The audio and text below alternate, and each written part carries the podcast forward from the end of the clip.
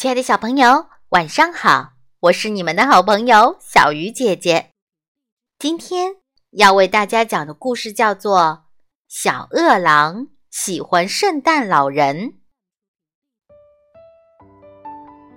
明天就是圣诞节了，如果能去看看圣诞老人，那该多好呀！小饿狼。自言自语地说：“我会坐在雪橇上，穿过白雪覆盖的森林，终于到了。这就是圣诞老人的家。您好，我叫小饿狼。快点进来暖和一下吧，我的孩子。好了。”说说你怎么会跑到这里来的？我是来帮助您的。小饿狼害羞地说：“太好了，这里正有好多工作要干呢。你是想把巧克力装进金色的盒子里，还是想给那些消防车刷上红油漆？”一个个淘气的小精灵跳了出来。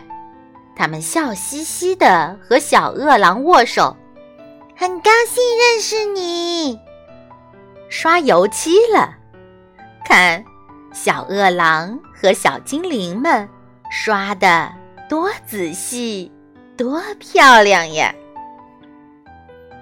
你来试试这些玩具好不好玩？我呢，负责整理这些包裹。圣诞老人说。这里真好玩，就像天堂。